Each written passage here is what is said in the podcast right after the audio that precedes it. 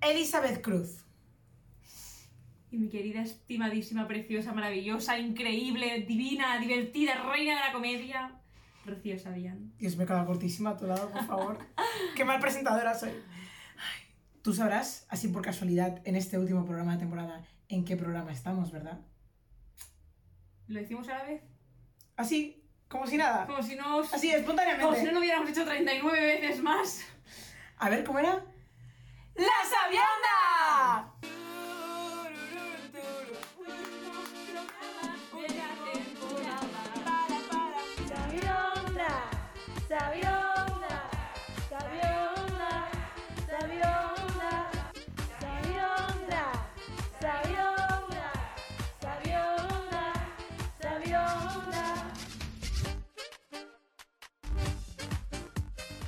Pues hoy, como es el programa ya número 39, bueno, no porque es el el 39, sino porque es el último de la temporada, vamos a hablar de lo más básico de nuestro ser y lo que realmente ha hecho que este programa exista, que es la Chernagó. ¡Uh! Estamos muy contentas de Sí. ser charnegas, algo que, por ejemplo, es, mm, bueno, en su momento era algo negativo, pero que nos hemos adueñado porque estamos hasta los cojones de que se inventen palabras para poder insultarnos simplemente por existir. Ya no Sí. solo por, por todas las O sea, cosas que ya mí pasan, pero tampoco sino- es que, por ejemplo, a mí me haya pasado jamás que haya sentido que haya sido oprimida de, de una- de ninguna manera por vivir en Cornellá, ni mucho menos. Es solo que me he juntado con gente a lo largo de mi vida, eso sí, que es como que no eres un catalán al 100%. ¿Sabes lo que te quiero decir? Es como que no estás Que- conectado que- con la realidad. Que si no eres... Sí, que si no tienes los ocho apellidos catalanes, és com que no acabes de ser català, tot i que tu portis tota la teva puta vida vivint a Catalunya, que, te, que, el teu, o sigui, que el català és la teva llengua materna, que hagis parlat a casa català tota la teva vida, que la teva família sigui d'aquí, bueno, la meva família no és de fora, però vull dir, els meus pares són els dos catalans. Aleshores és com, tot i això, com ets al Baixlló i en el teu dia a dia parles més en castellà que en català, oh, se, com, com que dubta la gent, com que dubta que tinguis realment, no? Però hi ha classisme, en general. Sí, exacte que n'hi que n'hi ha. És com si no ets d'un poble de català... Eh. Tu què saps tu d'aquest lloc? Si no és de família catalana tota la puta Exacte. vida, que portes generacions aquí en aquesta terra. Exacto, y que, y que hagamos unos castellanismos y barbarismos constantemente, yo creo que es parte de nuestro ser, nuestra cultura y es tan... increíble, Disclaimer. Es verdad. Disclaimer, jo adoro Catalunya, la veritat. O sigui, és que m'encanta. Uh, m'encanta pel, pel lloc, o sigui, però també, si hagués nascut a Burgos, pues també adoraria Burgos, també t'ho dic. O sigui, ¿qué es? Es que es una puta lotería al fin y O cabo donde te sigui, toca vivir. És uh, que he tingut la, la sort de poder estimar el lloc on estic. També, no sé, és com hem, uh, estem tots bé, adaptats, no sé com dir-ho, adaptats en plan rotllo, la teva mare és catalana, ja ho sé, calla la puta boca. Bueno, Eh, que és la tu cosa familia, que... pero que toda tu familia es andaluza. Sí, el meu pare és d'Andalusia, va venir d'Andalusia, els meus avis tots Todos, van venir d'Andalusia, tota la família, andaluza, sí. o sea, Bueno, decir. Que avui no parlem de nosaltres mateixes, bueno, una mica sí que parlem, de fet, eh, parlarem moltíssim de nosaltres, Sí. perdó, perquè mm, comencem per la redenció, perquè quan vam anar a vostè primer a parlar de Xarnagó, vale? Sí. gràcies Brigitte, un altre cop, t'ho agraïm tota la puta vida perquè ets la nostra deessa, jo sé que tu no vols que fem això, però m'és igual, és que t'estimem moltíssim. Eh, ens va fer unes preguntes i Sí. de fet ens havia fet més preguntes perquè Ja. s'havien enviat unes preguntetes en plan perquè nosaltres dues estàvem nervioses, perdudes és que no, bueno, bueno, yo ese día no comí nada Ya, ya, ya, Hasta estaba súper programa. nerviosa. Yo estaba como muy de la el pachanga. programa es al mediodía, no comí una mierda o sea, es como... Yo estaba de la pachanga, como si fuera un día tan normal. No es nada, toca hablar un rato. bueno, bueno, pues que, bueno, pues que yo estaba allí Estoy sin acostumbrada a hablar, comer es- estoy acostumbrada por mi tipo de trabajo a hablar pero mucho en que yo público. también, a mí me gusta muchísimo hablar, lo que no me gusta es hablar a gente famosa como viene a ser Claro, pero eso Vasallo digo que, y Margiro Por eso digo que por mi tipo de trabajo yo estoy muy acostumbrada a tratar con gente sí, famosa, entre comillas. ella, fa- es así No, yo soy el último mierda, el último mono, tía, yo soy el último mono en todas las cadenas de, de todos sé, lados. sé. Pero, coño, La cosa es que, bueno, eh, yo estaba nerviosa perdida. mm, Brigitte al final nos hizo solo dos preguntas, una a cada una. No nos dio tiempo a hacer nada más. ya, qué pena. Y fue como yo me había preparado, os lo juro, porque os lo voy a leer y lo vais a ver. O sea, yo me había preparado unas respuestas preciosísimas a sus preguntas y os las voy a leer hoy. Vamos allá. Brigitte me pregunta, vamos a fingir que esto pasó. Brigitte me pregunta, i en sèrio, creieu que hi ha prou representació de llocs com el Baix Jo a l'imaginari de la cultura catalana? I jo havia de respondre molt intel·ligent i eloqüentment, cosa que no va passar en el programa perquè entre que em funcionava mal eh, l'àudio, ficava la música del programa en bucle, cridava tothom allà, bueno, bueno, bueno, un caos meravellós, però un caos que jo mm, en aquell moment no vaig saber com entrar-hi, bueno, doncs hauria respost això.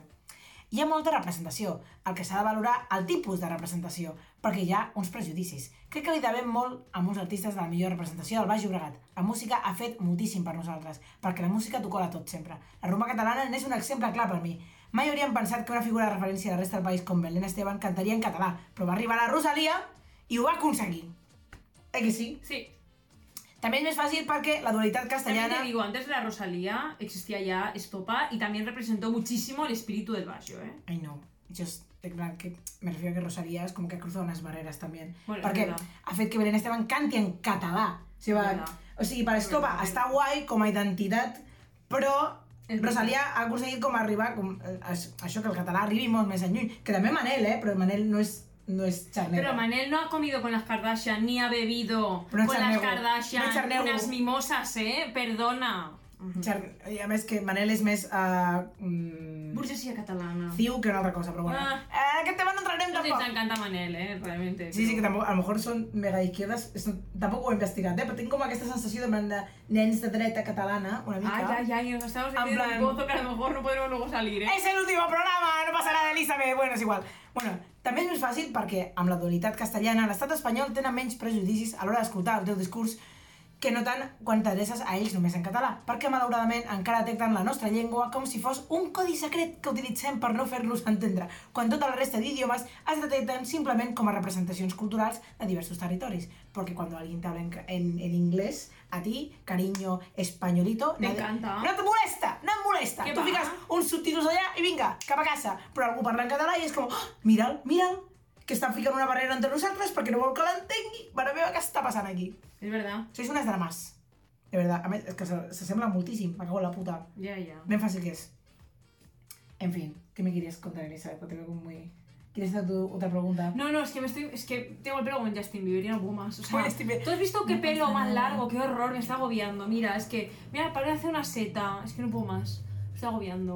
Ai, també tens escrit. Me va a rapar. I contribueix molt que mitjans com a TV3 es pequi bastant del centralisme i precisament a Barcelona i al seu voltant és un més territori ui, viu, viu la Xarnagó. Llavors és com, clar, pues, Bueno, de hecho, la poco de eso. TV3 está en la Charnegor, está en San Joan de Espí. Fuck you, bitches! Em sap greu, però. Bueno, la, La una de representación. oficinas, porque tienen otras, pero. Bueno, llegeix tu una de les teves preguntes. A mi em preguntaven, el Baix Llobregat és com el Nova York del Xarnego, no? Vosaltres us sentiu capital? Hi ha piques entre Cornellà, el Prat, etc. I aleshores jo li deia, crec que hi ha piques amb els que no són del Baix Lloc.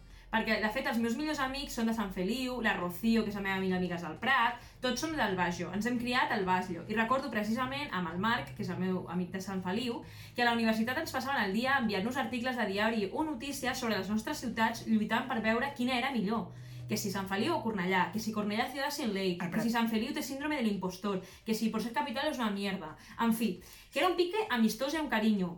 Sabeu el meme aquest de que con mi hermano solo me meto yo? Pues crec que és el que ens passa potser a les ciutats del, Baix Llobregat. Almenys al meu grup d'amigues ens passava, que entre nosaltres, que som del Baix, totes ens piquem. Però mai a la vida deixaríem que un barceloní o algú que no fos del Baix Llobregat es fiqués en cap de les nostres ciutats del Baix Llobregat. En cap, cap, cap, el que la gent vol defensar a mort al Baix Llobregat. Exacte. I passem a Breaking Rius. Uh!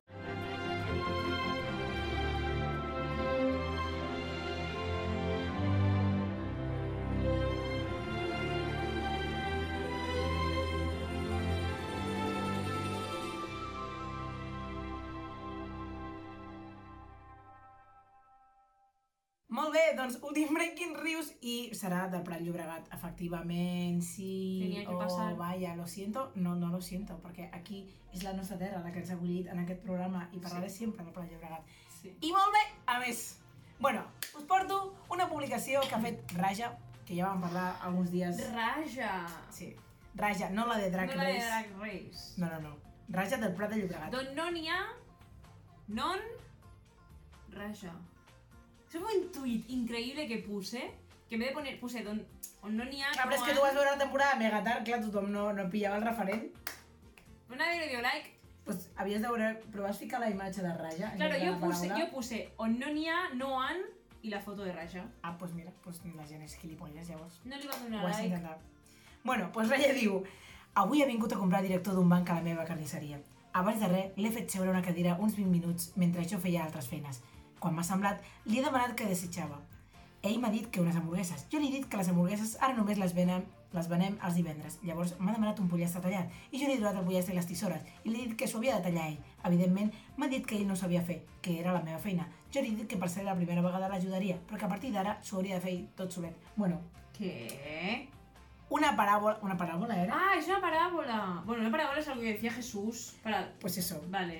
porque este hombre, pues després diu, autor, anònim. Ah, vale. Revisió vale. lingüística, Eusebi Coromines. Ah, vale. La vale. cosa és que és com... Ha fet tot això per explicar el que ja fan al Polònia cada puta setmana amb el home dels putos croissants, que per vull fer la metàfora del pati... Però fa, és graciós perquè ja t'ho planteja, aquest personatge és un puto cunyat, també des de la nostra banda, però és com molt cunyat plan de... ¿Ves? Con los croissants, eh? Eso sí que lo entiendes, eh? Luego, en la vida real no eres tan gilipollas. Ya. Pues aquest home ho ha fet una carnisseria. Mira tu que bien. Perquè la moraleja te pone, t'imagines que tothom tractés així els clients? ¿Hoy que sembla imposible? Mira, cariño, si te hablamos de imposibles, de, por ejemplo, en audiovisual, cuando alguien te pone un precio y van, pues para lo que vas a hacer, pues te pago 50 euros y tú, ¿cómo? O plan, no, no, no, hasta que no tengas tantas revisiones hechas y no sé cuántos, pues no te pago. También te digo que no te pagan ninguna de las revisiones. Y tú puedes haber estado trabajando ahí 50 horas, que te va a decir, pero si es un vídeo de un minuto. Exacte. Bueno, no, no us tranquils que no, només passava al banc aquestes merdes, eh, cadascú té les seves merdes. Però eh, m'ha fet gràcia com les reaccions de la gent. El primer que diu, Juan dice, tú no tienes una carnicería. Ole, Juan. Eh, has pillado, has pillado a Raya, de verdad, ¿eh? Pobrecilla Raya. O sea, he entendido perfectamente que era un cuento para explicar una moraleja final. Porque además Raya le contesta, ¿qué más da? Es una comparación, tío. O sea, Wake up, dude. por favor, no has entendido, o sea, es que, en plan, this is the point, this is you, ¿sabes? Flying away. Por favor. En fin, pasamos a otra, a otra publicación de Marta que eh, da como una serie de consejos el, para el día de San Juan, porque se viene, bueno, en este caso ya ha pasado. Rocío, espero que estés bien. Eh, don't know Wow. why I said that, but I did. Eh, comparte, por favor, diga. Llega San Juan, por favor, llevad a los perros atados. No dejéis salir a los gatos en exterior, que no se asusten y se escapen asustados. Extreman las precauciones, no les dejéis solos en casa. Si le hacéis mucho caso cuando están asustados, les estáis reforzando el miedo. Reforzando el miedo, perdón. Ser solo una presencia para ellos. Dejarles que se escondan donde quieran. Ponerles casetas o cajas de cartón. No los dejéis en el jardín. Darles relajantes naturales o flores de Bach. Whatever. Cerrar ventanas y poner música o la televisión alta. Etcétera. Los que tiráis petardos, por favor, intentad hacerlo en sitios poco urbanizados. Seamos cívicos y respetuosos. Se viene San Juan. ¿Es una mierda el tema de los petardos? Sí. Mi madre a mí cada año, cada año de mi vida que yo recuerde, trabaja en un hospital. trabajo en el hospital, me dice, las peores, o sea, los peores dos días del año en un hospital son fin de año y San Juan. Y San Juan es el peor, con diferencia, porque todo el mundo viene con unas quemaduras, Wow. la peña se flipa y encima van borrachas todas. Entonces, claro, es como, y te animas y el fuego de repente no te da miedo. Empiezas a saltar, hogueras, encender petardos, alguien tira un petardo hacia ti, esto me ha pasado, que te tiran el petardo y tú en plan, gilipollas, abres los ojos un poco, por favor. Me dice zigzag ahí con el puto mechero. Mm, En fin. Ay, ay. Me pongo negra con esto. Bueno, pues la gente contesta. Bueno, Manel. Muy majo, Manel, contesta. Vamos, que los animalistas se han hecho los dueños de la sociedad. Tú no puedes tirar un petardo porque molesta a tu animal. Aníbal, lo ponerá corregido. Imagínate cómo de psicópata tiene que ser este hombre que en vez de dejarle poner animal, Animal. el móvil le ha corregido a Aníbal. Imagínate el nivel de psicópata de este pavo. En fin. flag. Vete tú y deja a los demás vivir. La sociedad es la que es y los animales tienen que estar donde tienen que estar. Sí, podrían estar en la calle, pero no pueden porque están tus putos petados molestando. Efectivamente. ¿Sabes lo que Tus petados tienen que estar en la calle, o sea, tienen derecho natural a estar en la ¿Sabes calle. lo que también me pasa, además de los animales, que por supuesto, pienso, es que, joder, es que lo, lo pensaba, ¿sabes la de gente que tiene problemas de ansiedad? Que tiene eh, niños con autismo, que hay personas que tienen fobias y, y nosotros seguimos haciendo esto? Hay una propuesta. O sea, ya no solo por los animales, Sí. que por supuesto, madre de amor hermoso, porque además ellos son incapaces de entenderlo ya encima, Mm. sino es que encima hay gente con problemas también psicológicos, que para ellos es un puto problema lo de tirar los petardos, y la gente, Suda. sí, Pues aquí José propone, ¿por qué no cambian los petardos por globos de agua? Es solo una idea y seguro que es más divertida. Un saludo. Perdona, Yo a tope con esta eh, idea, José verdad. María, cariño. mm, A tope amo. con José O sea, María. ¿Sabes lo que también molaría un montón? Que fuera arena, o sea, hay arena. En los globos de que fuera. Guerra de harina y agua y huevos. Buah, es que esas guerras son súper Ya claro, y luego el de la basura te va a decir, hija de puta, ¿cómo estás tan buena bueno, perdona, ¿y la gente tú te crees que se pondría a recoger los globitos del suelo? Pero más fácil es coger, o sea, coger globitos del suelo de plástico Espérate, un chorro de agua. que sí, no harina así, Dios un mío. chorro de agua, sí. y sí, la alcantarilla luego que Barcelona se queda sin lavabo. O sea, por favor. Pan. pa' Bueno, todos. Aquí pregunta Sonia, ¿sabéis si este año se celebrará San Pollín? Y de ser así, ¿en qué fecha? Gracias. Elizabeth está haciendo una cara muy rara porque efectivamente Elizabeth no es de Prat de Llobregat y está flipando ahora mismo. No sé qué coño. Igual que toda la gente de mis amigos que escuchan este programa y no saben nada del Prat de Llobregat, San Pollín es una versión de San Fermín en el Baix, en el Baix Llobregat, no, en el Prat Llobregat, Vale. que hacen con la figura que sacamos muchas veces en las fiestas populares Del de Prat. pollo. Ah. del pollo, el pota la Yagán, y lo sacan, en plan, por la calle mayor, en plan, lo van bajando así como corriendo, como si fuera San Fermín. Hacen Ah, como otro proceso igual, plan, todo el cántico del inicio, con los periódicos y tal. La gente lleva los, los pañuelos rojos, o sea, todo es- ¿Y lo La hacéis? performance es exactamente igual, solo que sin tener que maltratar animales. Oh. Los niños pueden participar perfectamente y todo el mundo se puede, o sea, todo el mundo lo puede celebrar y es muy guay. Solo que este año, obviamente, por el COVID no se puede hacer tampoco. Pero normalmente es como las mismas épocas de, de lo que viene a ser más o menos San 7 Fermín. de julio. Diría que sí, pero no estoy Qué segura guay. tampoco. ¿Ves? Es que esto mola muchísimo. pues este tipo de cosas molarían también. Otra, otra alternativa a cosas que van en contra de los animales que podríais cambiar. Gracias, sociedad, por no hacernos puto caso nunca. Mira, lo mejor es que dejes la casa y te hagas arquitecto.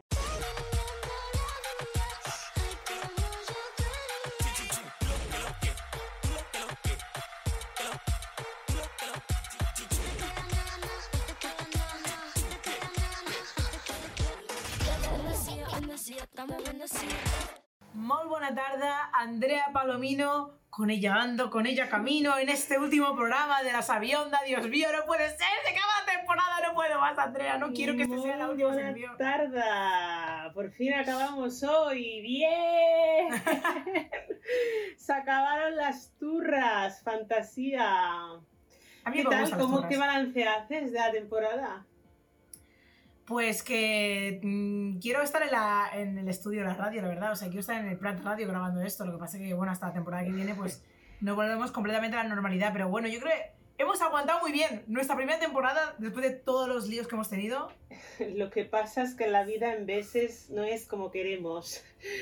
Entonces, Lo un que misterioso acontecimiento ha sucedido que hace que no podamos estar en la radio. Acontecimiento Mm. laboral, porque claro, estos horarios de hoy en día son lo que tienen, ¿no?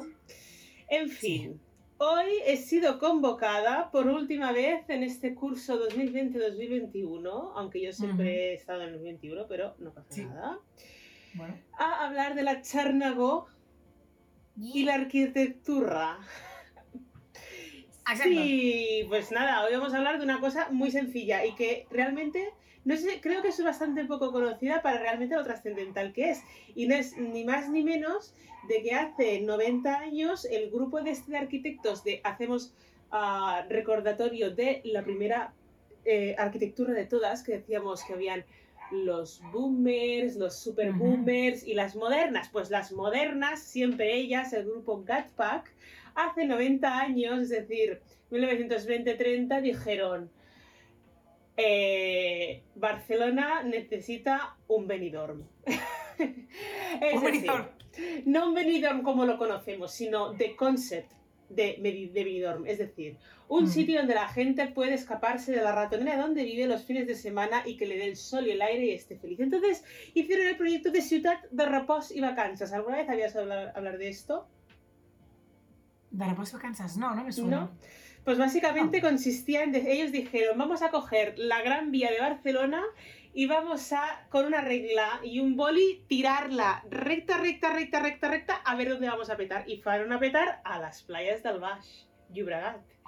Vaya. ¿Y todo esto por qué? Porque descubrieron que esas playas, que en aquel momento eran mm, vírgenes, no había ninguna construcción porque estaban súper bien comunicadas, eran el lugar perfecto científicamente, es decir, a nivel funcional, para que allí toda una gran masa de población, como es la de Barcelona, pudiera tener un espacio de aire libre, ocio, que le diera el sol, que no se pusieran malos, lo que decía. Entonces, este pensamiento, poniendo un poco en contexto, ¿por qué viene? Porque en los años 20-30 existe lo que ya hemos comentado muchas veces, un nuevo pensamiento general de la sociedad, la industria, eh, los nuevos ideales, todas las grandes democracias ya a, a- a toda tralla hasta que luego no.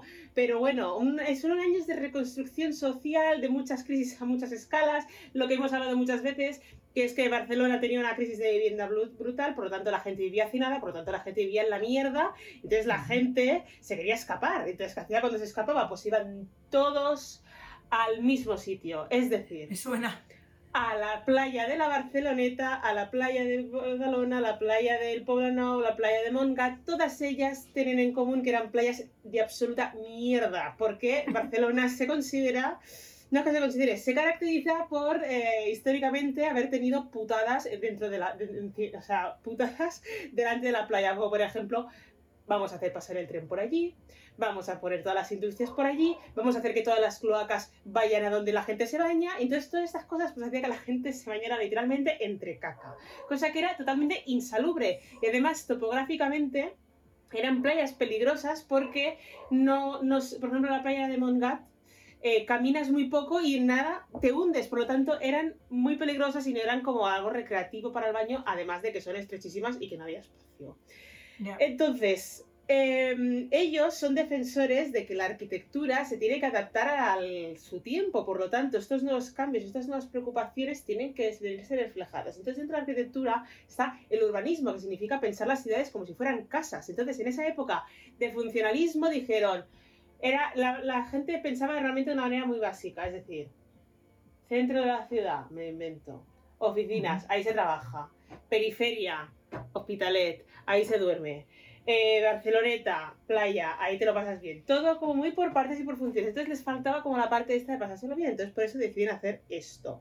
Entonces yo en esta turra lo que os voy a hacer es desgranar el eh, número 7 de eh, la revista del GATPAC, es, que es AC, Documentos de Actividad Contemporánea, en el cual ellos explican las necesidades de todo esto, de por qué necesitan hacer esta puñetera playa. Entonces ellos lo que están sobre preocupados es que la gente por fin de una puñetera vez tenga higiene, tenga eh, capacidad de poder hacer deporte, por lo tanto se pone menos mala, y equilibrio físico, es decir, que le dé el sol, tuberculosis, tuberculosis no, etcétera, etcétera. Por lo tanto, bajaba el nivel de estrés y la gente era más feliz. Y sobre todo le hacía mucho hincapié que todas estas cosas hasta ahora solo las podían hacer las clases ah, privilegiadas porque eran las únicas que tenían acceso a poderse irse lejos.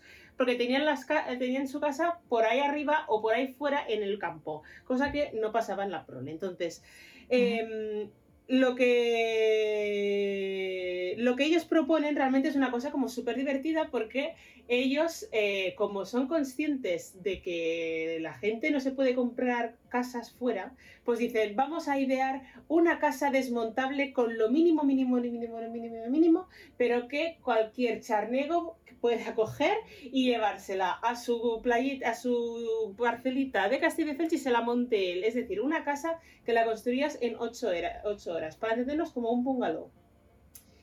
Y entonces la gracia de eso es que eh, esa casa la, la habían diseñado para que estuviera más pareci- fuera más parecida a un ejercicio de bricolaje que a una construcción en, en sí, ¿no? La- como una cosa súper mega basic. Entonces, ellos decían que tú cogieras esa casita y que te buscaras un sitio, pero no cualquier sitio, un sitio donde eh, preferiblemente estuviera mirando hacia el este, preferiblemente estuviera inclinado para que no se te encharcara cuando llueva, etcétera. Entonces, el emplazamiento ese además tiene que tener un buen clima, no tendría que estar ni muy cerca ni muy lejos, porque la idea es que tú fueras y vinieras ahí pim, pam, pim, pam. Entonces, todo esto en este documento de actividad contemporánea número 7 que está en abierto en internet, que yo recomiendo que lo miréis, maquetado de una manera divina, exquisita y además con memes de la época, que comparaban ¿Cómo? al Con Rey memes de la Sol época. comparaban al rey sol, que no sé cuál borbonés y me importa ahora mismo, con el sol rey. Entonces ponían la típica foto de un país que probablemente no fuera España, eh, que era gente al sol feliz, sin trabajar, sin pensar en, nada, o sea, era una cosa estupenda. Entonces, eh, esta, esta cosa, la idea es esa, de que la gente tiene que salir de la ciudad.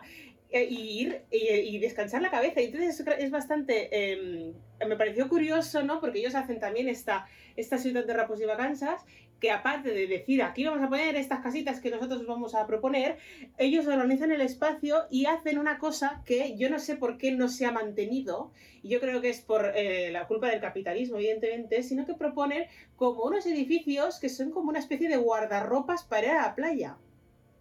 Aquí no roba nadie nada. Nunca.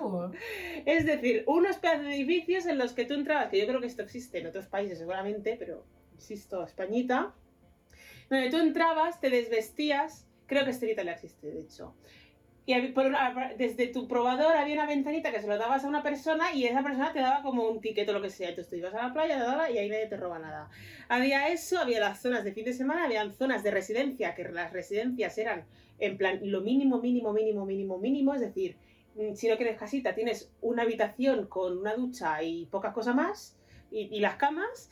Y luego Ujú. una cosa que también es muy del siglo XX, que son las zonas de cura de reposo, y es que por aquella época el tema de la tuberculosis era como muy bestia. Entonces en Europa había muchos sanatorios, eh, yo no soy médica ni nada que se parezca, pero porque si ve que una de las curas era que te diera el sol, entonces era muy importante que esas chabolillas y estas zonas tuvieran eh, lugares de solarium para que la gente tomara el sol.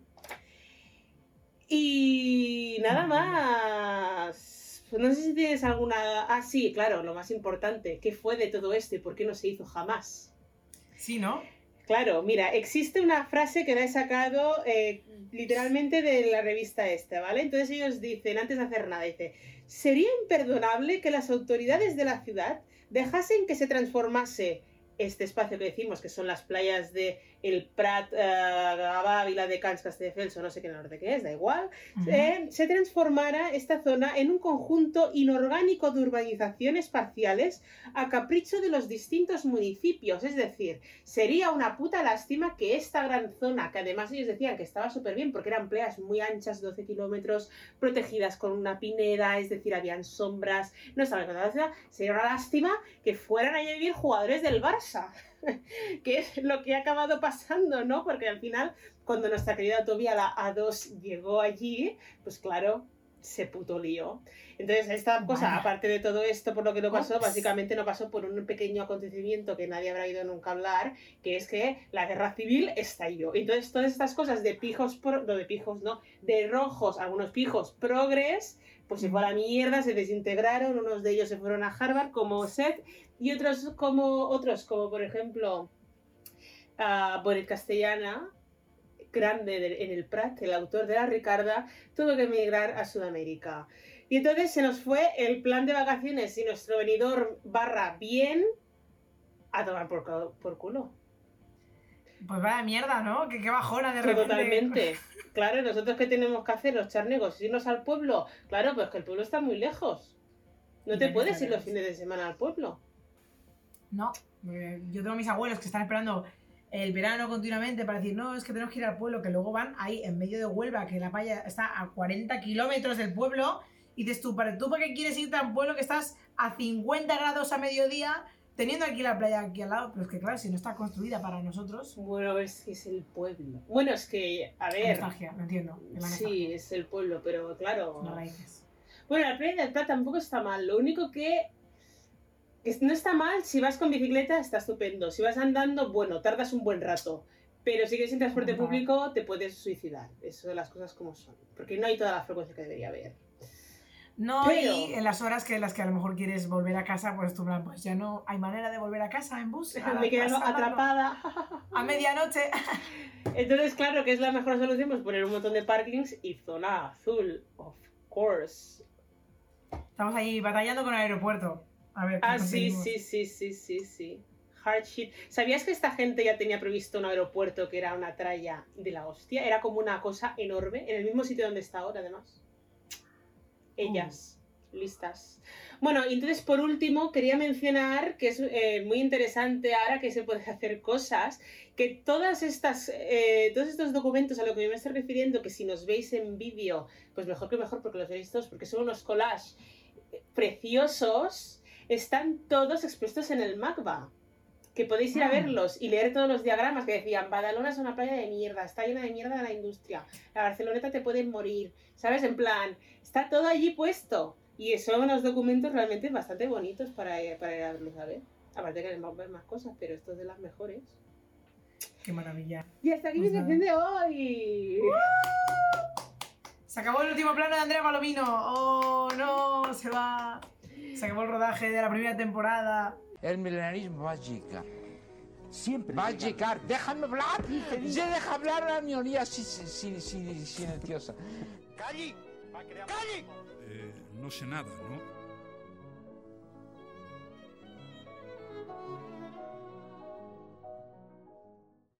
Pues muy buenas tardes, Marta Gómez, nuestra antropóloga preferida, en el último programa de la temporada de La Sayonda. ¿Cómo estás? Muy buenas tardes, pues estoy encantada de la vida de estar aquí una tarde más y voy a confesar que soy la vuestra favorita porque me he cargado a todos los demás para que no haya posibilidad de que, de que os guste otro antropólogo vivo al menos. Vale, por eso el otro día me dejaron plantada, hostia puta. Gracias. Muy bien. ¿Tienes ganitas ya de verano o qué tú? ¡Ja! ¡Metiendo esto en el programa! En exactamente una semana, más o menos hasta ahora, ya habré salido de la defensa de mi trabajo final y estaré de vacaciones. Uf, por fin, ¿eh? ¡Qué liberación! Ya serás oficialmente antropóloga entonces. Es muy probable que cuando deje, cuando acabe la defensa me desmaye o algo, pero sí, sí, ya podré, ya, ya no, ya no podrán denunciarnos. Exacto. Que hasta ahora ha sido posible. Lo siento, chicos. Llegáis tarde. ¡Uh! Se siente. A nadie se le ha ocurrido. Oh, vaya, vaya. Nadie ha chequeado esos papeles, ¿eh? No pasa nada. Ya es demasiado tarde. Os lo habéis comido. Bueno, Marta. En este último programa de hoy sobre la Charnegor, ¿de qué vas a hablar? Vengo a hablaros de algo que nadie se espera, porque hace ya tres o cuatro Puede ser. programas que no hablo de ello. Sí, bueno, está mencionado, no, es, no va solo sobre capitalismo, pero es importante, tiene un punto importante en el, en el charneguismo. Pero vamos a hablar primero de raza y cultura. De raza y cultura, ¿por qué? Hombre, pues porque es lo identitario que diferencia, digamos, a los catalanes puros de los charnegos sucios. Uf, Dios mío. Pero Me estoy empezando a marear, Marta. El último programa vamos a recibir todas las denuncias. A ver, mm, trátalo bien esto. Me da, me da- me da igual. Yo, yo hoy voy con todo. A ver, entonces. Lo que no se puede. O sea, parece que iba a hablar de raza, pero no, realmente voy a hablar de identidad de clase. Que esto le va a gustar mucho a nuestra amiga Brigitte. Espero que le guste la sección. Bueno, identidad de clase. O sea, no se puede, no se puede hablar de, de charneguismo sin hablar de clase social. Porque, por ejemplo, en muchos pueblos, al menos en nuestro querido Prat, pasó, y me imagino que en todos, eh, los charnegos, ¿dónde están? Normalmente fuera de los cascos antiguos y eh, como en un gueto aparte, igual que los gitanos. Hola San Cosme, desde aquí. Eh, por ejemplo, yo me he criado en un barrio rodeada de extremeños, andaluces y murcianos. Mi barrio no hay apenas catalanes puros, o sea, digamos, de padre, abuelos catalanes y tal, un linaje catalán. En mi barrio apenas hay porque viven en otra parte de la ciudad. O sea, no sé si el gueto es el de los charnegos o el gueto es el que se hicieron los catalanes en los, eh, pues yo qué sé, al, al casco antic, digamos. Bueno, a ver, claro, sí, sí entre, entre comillas, estaban antes los catalanes en la ciudad, pues claro, es como se, se configuran alrededor de unos de los otros, entonces llegamos. La, la ciudad se construyó alrededor de, de ese casco antiguo que era lo primero que había, ¿no? Pero claro, cuando se empezó a construir para, para los que venían a trabajar en las industrias en los años 70, como mi padre, como muchos padres, eh, se construyó un poco alejado de ese centro. Yo me imagino que a propósito también. Bueno, lo típico de las ciudades dormitorio también, ¿no? Que es como que somos obreros, solo somos obreros, o sea, no son ciudades bonitas, no son ciudades para habitarlas como, como tal, para pasear por ahí, para Pero disfrutarlas. para- cu- curiosamente fueron habitadas. A pesar de que Sí. estoy de acuerdo contigo, curiosamente fueron habitadas en las zonas pues como más feas. A mí mi barrio me encanta, pero bueno, no me he criado en, la calle. No, no me, no me he criado en la calle mayor. Eso es un hecho. Sí. Entonces, eh, eh, eh, hablamos, seguíamos hablando de clase social. Una cosa que diferenciaba a los charnegos de los que ya estaban aquí, digamos, es el trabajo en la industria, que es el trabajo de la, de la, de la clase obrera, o sea, están los que se manchaban las manos, que eran pues la gente como nuestros padres que vinieron aquí en los 70 y tal, y, y muchos descendientes de esa gente. Y los que, y luego estaban pues, los que tenían sus pequeñas y medianas empresas, que sigue siendo exactamente igual a día de hoy, por cierto. Solo que hay menos industria. Ahora hay más turismo que industria. Pero bueno, el caso es que, es que esto fue, o sea, no- ya no es tanto la procedencia lo que, lo que diferenció o generó el charneguismo, como el a qué se dedicaba esta gente y qué dinero tenían. Digamos, qué actividades podían hacer. Y esto me hace seguir con una cosa. Por ejemplo, Montserrat Clua dice que, que en, en los nacionalismos no caben las mezclas. Vamos a hacer un paralelismo. Viernes por la noche, en la discoteca, tampoco deberían caber las mezclas, porque pasa lo que pasa. O si eres, si eres, si eres, si eres Masiel, acuérdate de no mezclar un martes por la tarde. Porque Es como que este nivel de, de comedia de plan de es otra generación para mí totalmente. Llego ya a un punto. No, es que soy, soy, soy, soy charnega de tercera generación. Y, y nos, y nos criamos entre este tipo de referentes. Sí, sí. Pero, casa pero bueno, eh, esto es, parece una chorrada, pero, pero es importante. El- la, la no mezcla Mm. eh, también tenía que ver mucho, pues lo que decía hace un momento, de qué actividades podían hacer y cuáles no. Y aquí es donde entra el capitalismo. Los charnegos que trabajaban en las fábricas no tenían mucha capacidad de consumo, no solo monetariamente, sino consumo de, de todos los tipos. Y, eso siempre ha distinguido a la clase burguesa, a la clase pudiente, de los obreros. La, capacidad de consumir. Había un, creo que era un filósofo, ahora no me saldrá el nombre, que hablaba de, tiene un libro que era el, como el, eh, analizaba la clase oc- ociosa, que era como la clase burguesa, no solo iba de compras o sigue yendo de compras al centro comercial para, para comprar y consumir, sino también para dejarse ver, porque da estatus. No, claro, es como. No, porque ya no solo por el dinero, sino por el tiempo. Es como si yo necesito muchísimas horas para poder trabajar y conseguir un sueldo decente para poder sobrevivir a comprar la comida, pagar la luz, pagar el agua, eh, pagar después eh, el alquiler o la, hipoteca. Es como, claro, llega un punto, es como.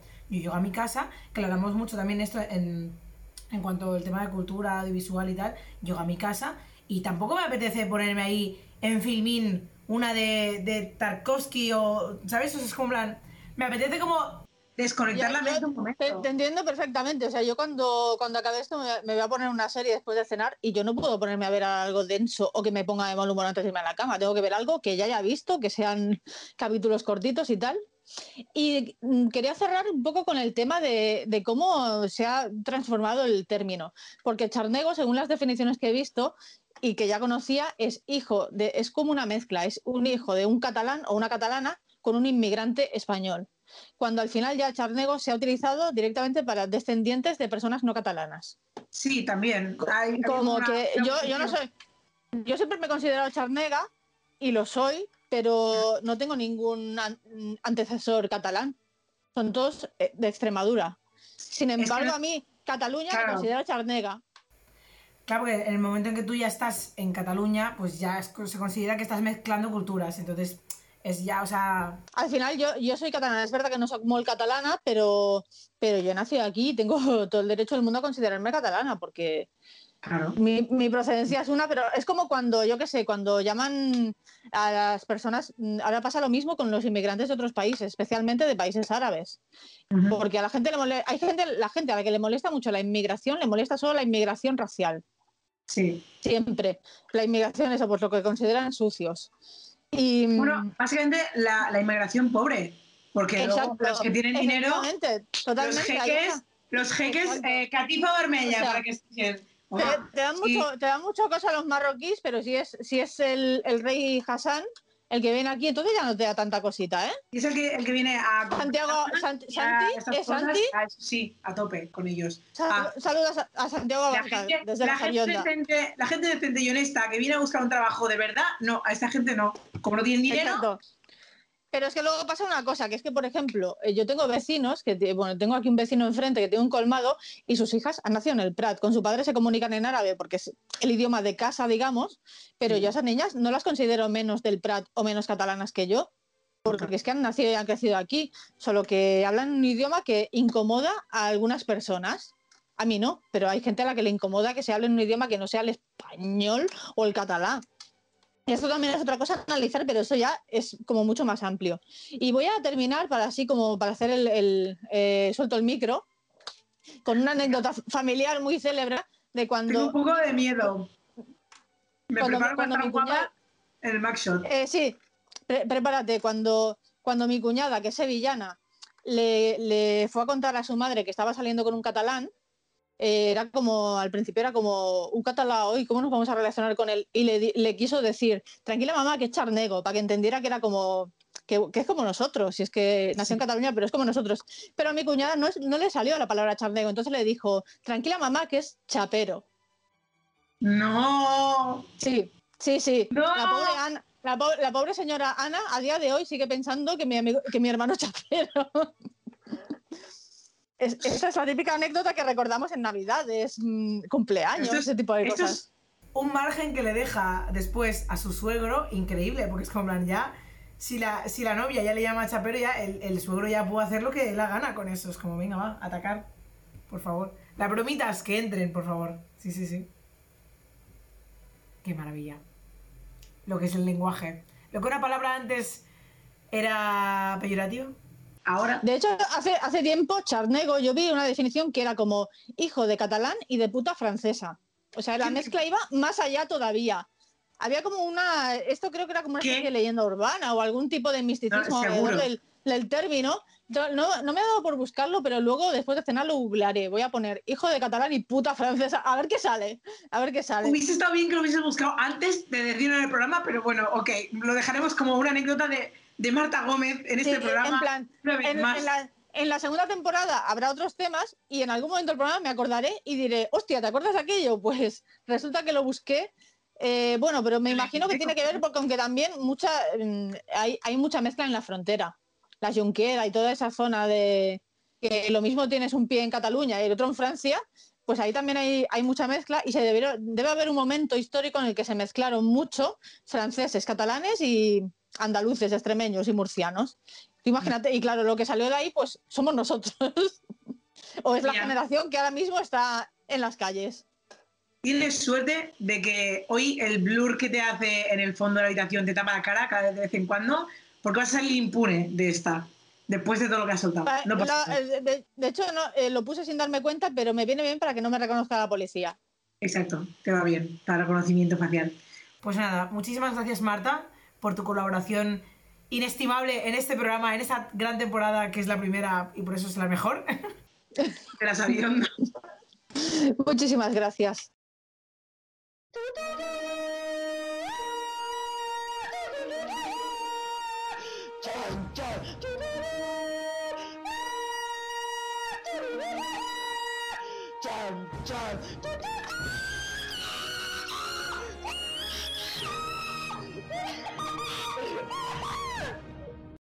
Muy buena tarde, Ángel Garrido. ¿Cómo te encuentras en este último programa de La Sabionda? Bueno, en este último día de clase ya, ¿no? El día que, que Mm. nos dan las notas en, aquí en la, en la radio y, y bueno, con mucha ilusión de, de, de, joder, de echar la vista atrás y ver que tenemos, no sé, 39 programas detrás nuestro, que ahí se dice pronto, 39 semanas aquí al lado de, de todos los pratenses y pratensas cada viernes al mediodía explicándolos y culturizándolos al máximo posible. Así que, wow, what a ride, ¿no? Bueno, ¿y qué es la Charnegor entonces? La Charnegor es eso, ¿no? Es como esa herencia cultural, ese, ese- eso que, que- que arrastras un poco de, de- de- la gente donde, de donde vienen, ¿no? Por ejemplo, eh, no sé, yo muchas veces me siento un poco charnego porque, por ejemplo, en donde yo me crié, donde nací, pues casi todas las familias, todos nacimos allí en, en el Valle Bregat y tal, pero casi todas las familias, los padres o los abuelos, pues venían de Extremadura, de Granada, de Galicia, de sitios así. Y al final muchas de las fiestas que se celebraban o muchas de las tradiciones que habían venían de esos sitios, no venían tanto de, de- de Cataluña, que también se hacían cosas de Cataluña, obviamente, como es pegarle Sí. palos a un tronco en Navidad para que cague juguetes. Eh, fantástica tradición catalana que mundialmente Sí, sí. absorbida por todo el mundo. Pero bueno, La cosa es, la Charnegor, ¿la hemos visto en cine? Sí. La podemos ver en pelis, la podemos ver en, en series, es una cosa que está ahí. Eh, de hecho, por ejemplo, en TV3 hay muchas series que en las que podemos ver siempre mezcla de, de idiomas, ¿no? Catalán, ca- castellano, para mostrar esa población que Sí. viene de fuera o viene de, de otros sitios. Es algo que está ahí, que, que, que lo podemos ver y que, y que, y que está aceptado por, por, por todos nosotros. Dentro de esto vamos a hablar de dos, vamos a hablar de dos películas, vamos a hablar de dos películas que, bueno, nos pueden dar una nueva visión sobre la Charnegor como tal. La primera de ellas se llama Terra de Telares, Terra de Talers. Es una película eh, dirigida por el director John Frank Charansonet, un apellido un poco difícil de, pro- de pronunciar, eh, Vale. estrenada en, en 2020 y que está disponible en Filmin para quien quiera, y que es una nostálgica producción catalana que recuerda a las colonias textiles en las que miles de familias catalanas y españolas y de otros sitios, como hemos dicho, de por ahí, eh, vivieron y trabajaron a lo largo del siglo XX. Ya hablamos en un capítulo de las famosas colonias estas que hay por el Valle Bregat, de la colonia Way, de, de estas colonias que hay repartidas a lo largo de- del, del Llobregat como tal, y que fueron un, atractor de, de emigrantes en- entre el 1930, 1940, 50 más o menos, donde se reunían muchas familias de fuera y vivían allí concentradas, en esos pequeños, en esas poblaciones, esas colonias. Bien, pues esta película narra la historia de una de, las, de esas familias que viene de fuera y se instala allí y narra pues los 60 años que más o menos transcurren en- desde 1923 a 1980. Está muy guay porque podemos ver la familia entrando por primera vez a la colonia así con un, la- el, cabeza de familia tirando de un, de un caballito, ¿no? De un burro, no me acuerdo muy bien. La, la hija encima, la madre encima y un guardia así de la colonia les pregunta en catalán, oye, vosotros sois la familia tal, no sé qué. Y el tipo como que no sabe contestar muy bien porque no sabía defenderse muy bien con el idioma.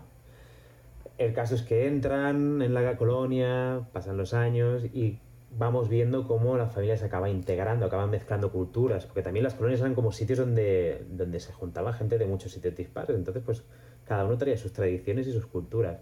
Y es una cosa súper, súper curiosa de ver, la verdad. La película fue rodada en diversas colonias de, de estas que hemos mencionado. La más importante de ellas es la colonia industrial de Calvidal, que está en el Berguedà, en Puigreig, si no recuerdo mal.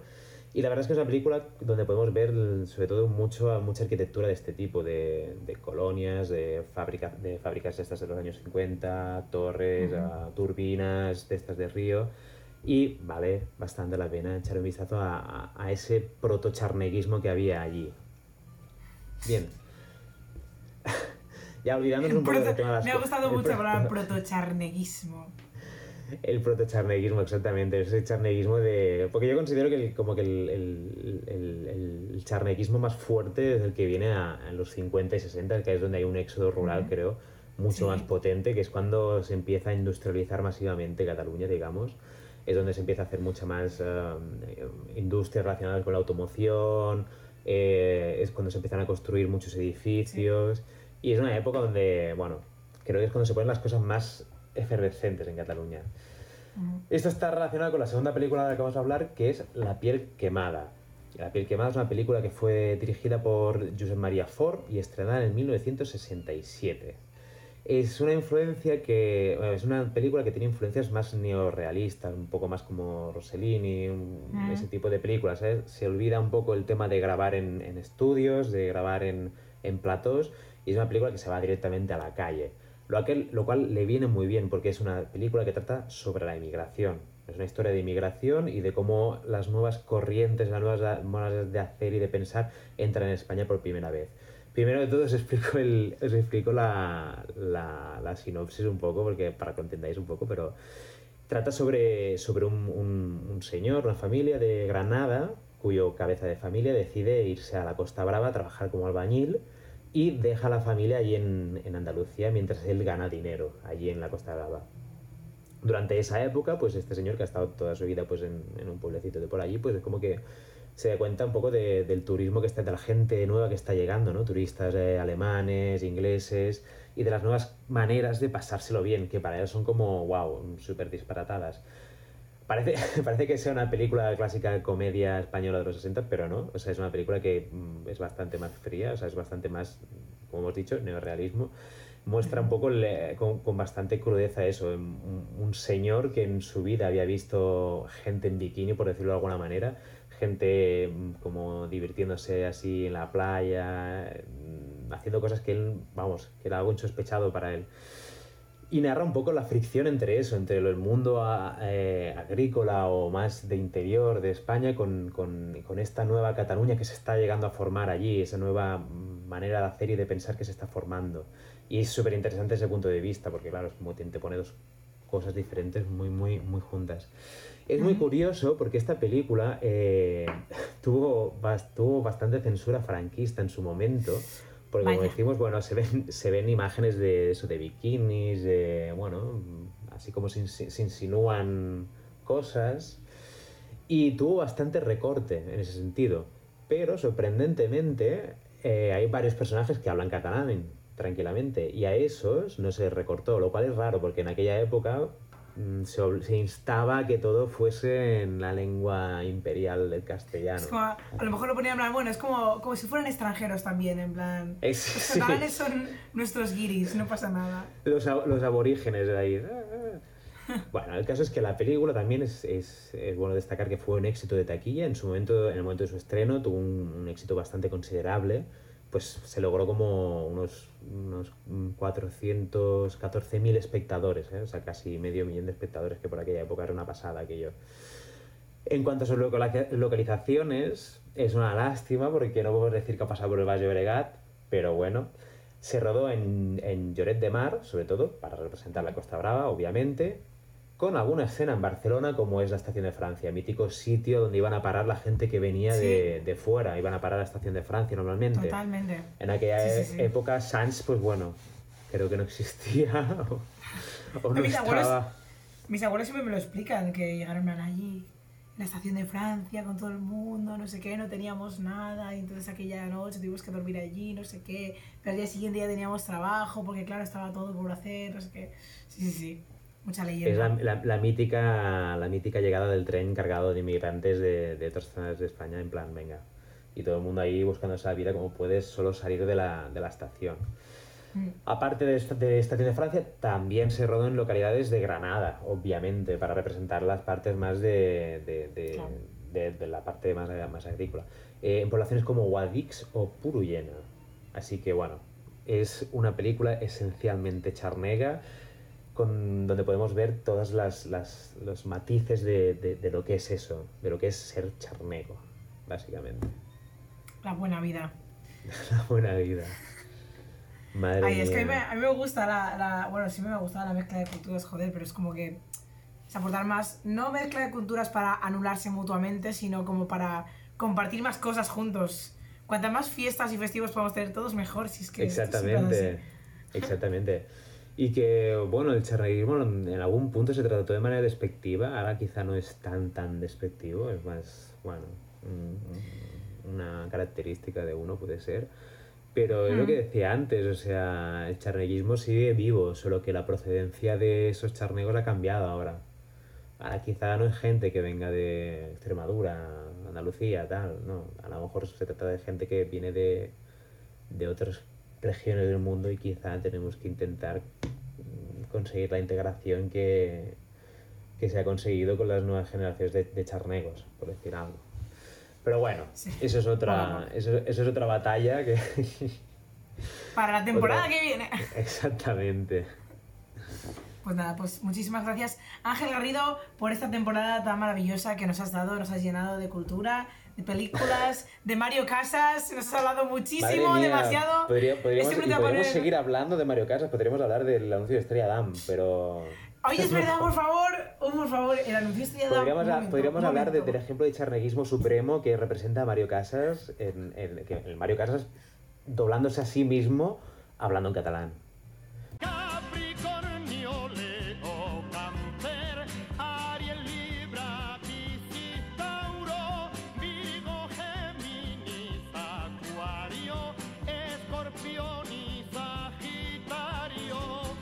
Bueno, semblava que no arribaria mai, però aquí tenim l'últim minut còsmic de la temporada. No, escolta, escolta, i no ho podríem pas fer millor que entrar en aquesta temporada cranc i acomiadar-nos ja d'una vegada per totes de Mercuri retògrad, que bueno, això sempre són bones notícies.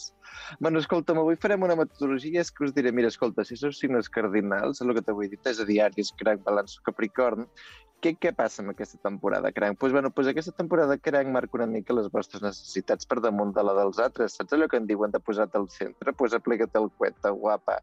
Escolta, si ets un signe fix o immutable, allò seria Taure, Leo, Escorpí, Aquari, agafeu-vos també aquesta temporada com una mica una expansió, eh? Sobretot en temes de noves relacions, aneu a conèixer gent, tonight tonight, a veure què passa per Sant Joan. Escolta, i si ets un signe allò mutable, eh? Bessons, verges, sagitari o peixos, aquesta temporada, bueno, doncs et marca una mica un punt d'atenció en coses que heu de prioritzar, eh? ja siguin coses econòmiques o sentimentals. Bueno, i ara ja si anem al minut a minut, que ja seria l'últim dia, escolta, comença un cranc, que és el seu aniversari per molts anys, i que tu en comptes en comptes de tenir allò sol directament al teu signe, també tens Venus, eh? que és una cosa forta, escolta, això t'activarà una mica el desig, allò de provar motivacions noves o també una mica un desig una mica carnal, per què no dir-ho, escolta, és un bon moment, cranc, per la teva creativitat, per una mica guapo, guapa, eh? I per, bueno, allò, per aprofitar per anar a la pela i fer-te fotos, que ja sé que t'agrada en algun punt. Sagitari, bueno, el dia de Sant Joan vam tenir aquesta lluna nova Capricorn, eh? que això marcava una mica una reorganització a la feina. Si hi ha alguna cosa que no acaba d'encaixar a la feina, és un bon moment per allò, doncs fotre-li un toc. Escolta, també econòmicament Sagitari, i ja parlo per tots els Sagitaris, ens anirà molt bé. Ja estaré pendent a veure si passa o no passa ja us ho diré. Escolta, i bessons, ja per acabar, pues, acomiadant la jefa del programa, escoltin, dimarts passat Mercuri va deixar de retrogradar i va arrencar directe al teu signe, eh? Bessons, escolta, això amb la lluna, nova, ai, la lluna plena, perdona, Capricorn, et marca un bon moment per comunicar-te, eh? per expressar-te. Eh? Ara que deixes de fer el podcast, doncs expressa't, no? Té collons la cosa, escolta. Bueno, no, doncs això marca si tens després alguna decisió, si tens alguna comunicació. Dia és un bon moment per fer-ho. O sigui que, bueno, fins aquí tot. Ha estat molt maco tenir-vos. Espero que hàgiu entès una mica més el de les llunes plenes, les llunes noves, Mercuri retrograda i aquestes històries. I si no ho heu entès, doncs escolta, eh, busqueu a Wikipedia, eh, que ja en sabeu. Macos, vinga, una abraçadeta. Ay, Elizabeth, y hasta aquí la temporada número uno de La Sabionda. Muchísimas gracias por hacer esto posible a mi lado. Pero sí, pero ¿qué dices? Gracias a todos los que nos escuchan, que estamos a punto de llegar a los mil oyentes. que Es muy fuerte. Eh, obviamente los colaboradores. Y tú que eres la presentadora, creadora de esto, que ya, en fin. De nada. Por favor. Ya ha sido un año muy guay. Nos Ha estado muy pasado guay. súper bien. La verdad es que sí. Hemos hecho hoy deshecho como hemos querido, que es lo que más nos gusta. Hemos conocido gente muy interesante. eh, tenemos la mejor fan del mundo que es Brigitte Pasayo, porque es- nosotros somos fan de ella, con lo cual imagínate la locura que para, para nosotros mentalmente como es eso. Voy a decirlo en cada programa, que espero que no haya más para poder seguir diciéndolo. Lo seguiré diciendo todo el verano a gente random por la calle, lo gritaré mientras no haya programa. Y luego seguiré en la segunda temporada recordándoos que esto es... ¡La Sabionda! No lo entendía. Cumpleaños. I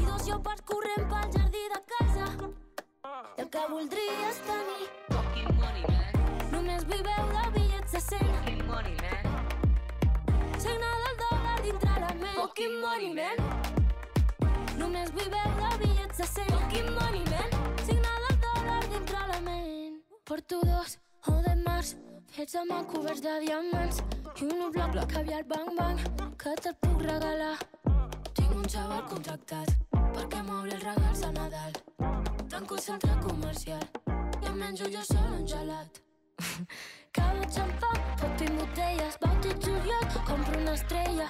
Tinc una illa que té el meu nom, però el que voldria és tenir. Fucking money, man. Només vull veure bitllets de cent. Fucking money, man cena del dòlar dintre la ment. Poquim money, man.